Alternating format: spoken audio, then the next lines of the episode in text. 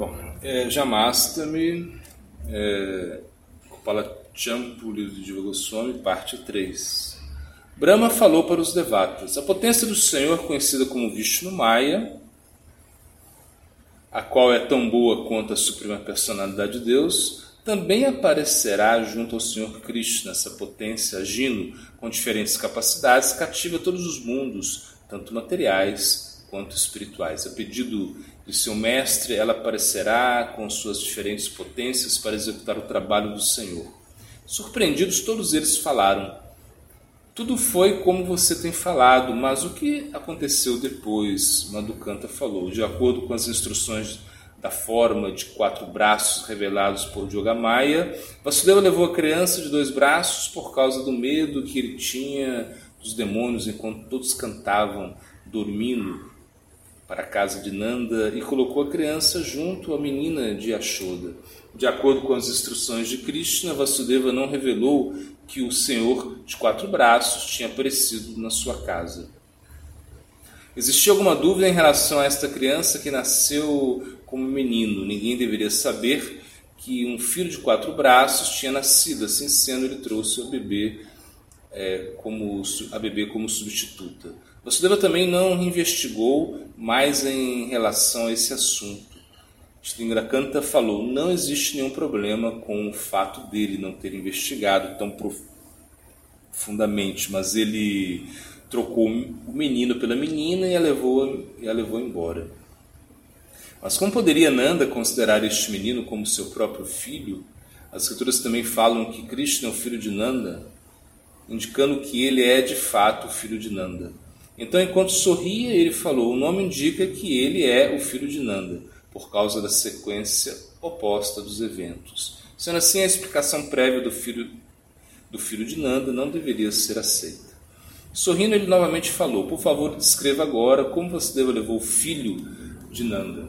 Madhukanta falou: Os grilhões caíram dos seus pés, todos muito rapidamente tinham ficado dormidos, é, o, adormecidos. Né? Os cadeados das portas abriram. Ananta era seu guarda-chuva, o rio de Amuna se tornou agitado, o caminho da casa de Nanda estava livre de qualquer obstáculo. Quem fez todos esses arranjos para Vasudeva? Stingakanta diz: tudo isso foi a boa sorte de Nanda, quando os temas mágicos em relação ao nascimento de Krishna foram descritos por Madhukanta e Stingakanta, como se de fato estivessem sendo vistos pelos ouvintes, poderiam seus suatikabhavas, como lágrimas, arrepios, desmaios, serem descritos? Madhukanta novamente falou, quando Vasudeva levando a joia de Krishna foi para a casa de Nanda e mais espalhou sua ilusão fortemente em toda parte, e Yashoda percebeu o filho que tinha trazido como seu próprio. O Vishnu Purana diz: Ao acordar, Yashoda viu a criança recém-nascida escura como um lótus azul e ficou cheio de gozo. O corpo da criança era mais resplandecente do que a brilhante safira, a lua de seu rosto conquistava a lua. Seus olhos eram como os mais surpreendentes lótus, suas mãos eram mais esplêndidas do que as folhas novas nos galhos da árvore do desejo celestial. Mexendo suas mãos e pés, ele chorava docemente, ele encantava o universo inteiro. Quando ela viu esta bela criança, a Shoda ficou paralisada como uma pintura. Ele era um reino de brilhante escuridão, um oceano de beleza sempre crescente, ele era Bharatamuni de todos os passatempos atrativos. Quando Yashoda pensou a respeito da sua criança, dessa maneira a criança concordou através do seu doce choro, que parecia falar sim, sim. Apesar que Ashoda viu seu filho recém-nascido, ela era incapaz de chamar as suas amigas o que falar de se mexer. Seus olhos e gargantas estavam cobertos com lágrimas e seu corpo paralisado. Seu corpo estava agitado por causa do seu intenso desejo de cuidar da criança. Durgamaya deixou Vraja para ir a Matura. Quando Vasudeva levou, Vraja ficou livre da ilusão quando isso aconteceu. Isso aconteceu quando o Senhor Supremo apareceu em Vraja, assim como a lua, a lua faz os lotos florescerem, essa criança fez a mente de todas as pessoas desabrocharem em felicidade. A criança não somente apareceu na cama de sua mãe, mas também apareceu nos corações puros das pessoas que tinham afeto por ele. Olhando para a criança com seus olhos em mente, as mulheres começaram a se questionar em relação a ele. Isso era apropriado porque semelhante criança só pode ser alcançada por uma oportunidade muito rara. Mas no começo a criança não permitia que a mente dos outros a percebessem apropriadamente. É isto uma fresca guirlanda de lótus azuis? É uma safira gigante, é uma joia vaidúria, a qual nunca pode ser conhecida? Quando nós olhamos para essa criança, todos os sentidos param de funcionar e os olhos percebem somente esse objeto.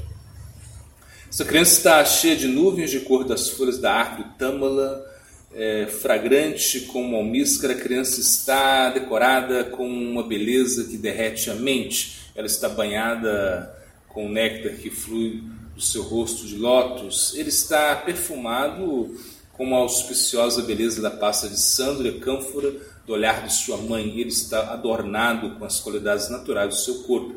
Falando acerca da criança dessa maneira, as mulheres se reuniram novamente para olhar para a criança, a qual era mais tenra que a polpa de almisca, da cor das folhas da árvore tâmala, com o cabelo cacheado, com o rosto de lua, enquanto mexia suas mãos, ele destruía toda a escuridão, ele mexia suas mãos e pés como suaves, como as suaves correntes do rio de Amuna.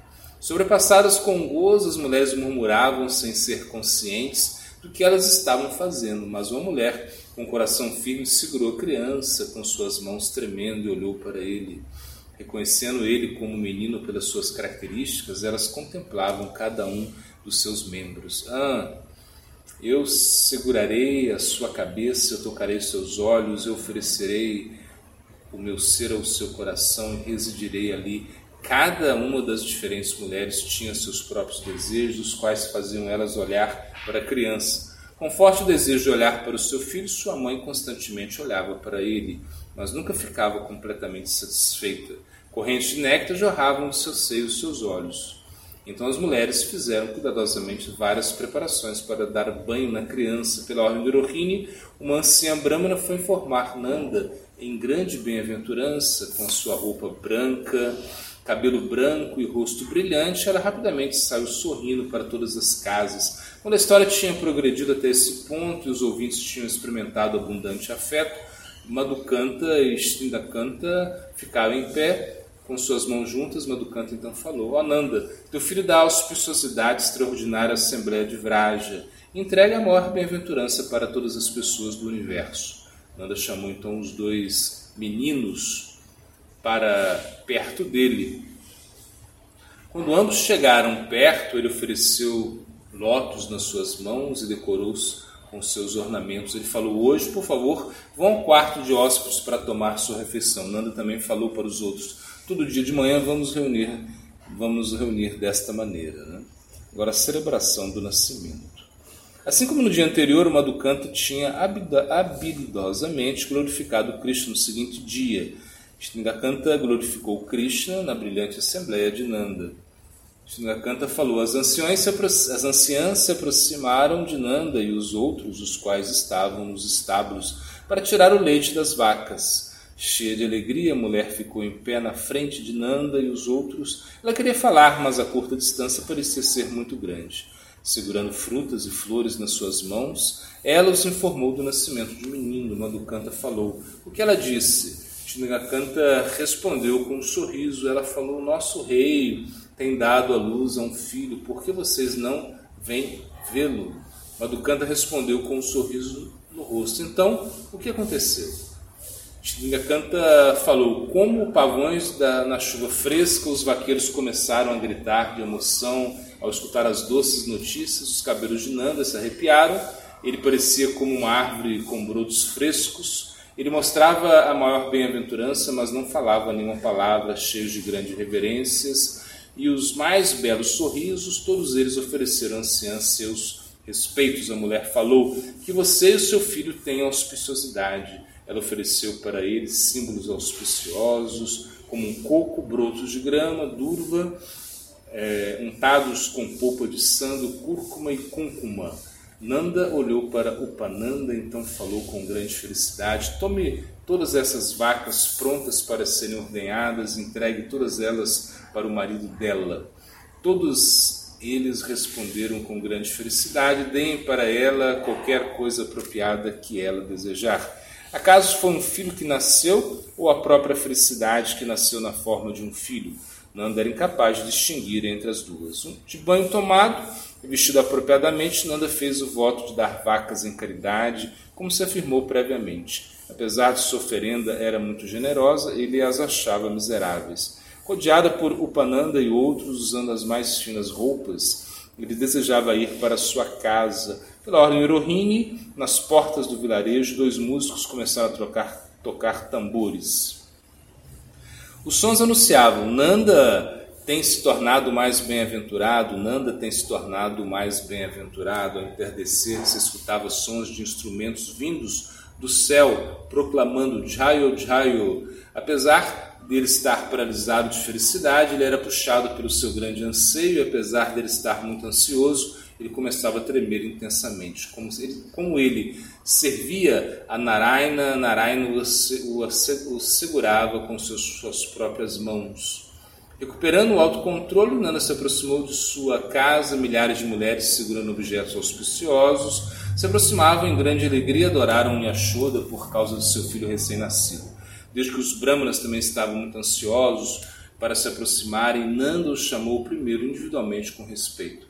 Os auspiciosos, habilidosos e excelentes brahmanas se sentaram na assembleia cantando mantras para dar bênçãos, colocaram itens auspiciosos na cabeça da criança, rodeado pelos brahmanas, Nanda estava ultrapassado em felicidade enquanto davam banho, decoravam e escutavam orações auspiciosas. Nanda pensou: Eu glorifico o nascimento do filho e nada mais. Aquele dia, naquele dia, todos, simplesmente por escutar acerca desse banho, mesmo aqueles que não tomaram banho, alcançavam infinitos resultados deste ato.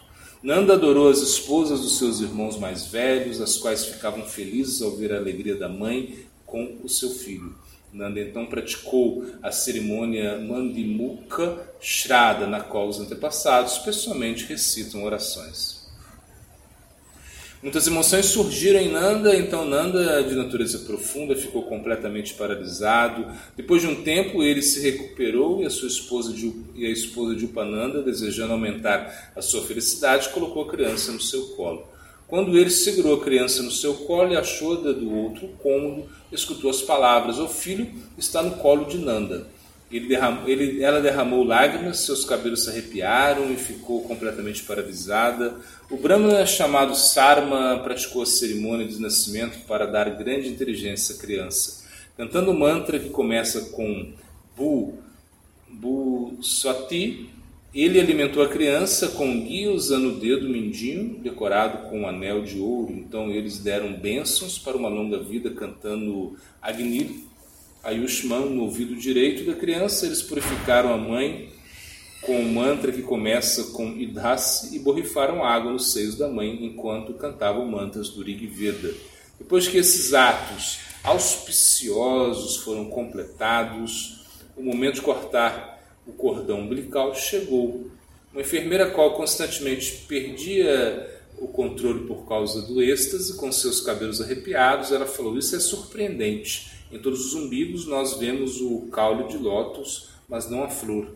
Aqui, entretanto, nós vemos o caule, o cordão umbilical, mas somente o lótus. Ó Senhor de Vraja, olha as marcas auspiciosas dessa criança de tez escura. Sua auspiciosidade ultrapassa todas as marcas descritas nas escrituras.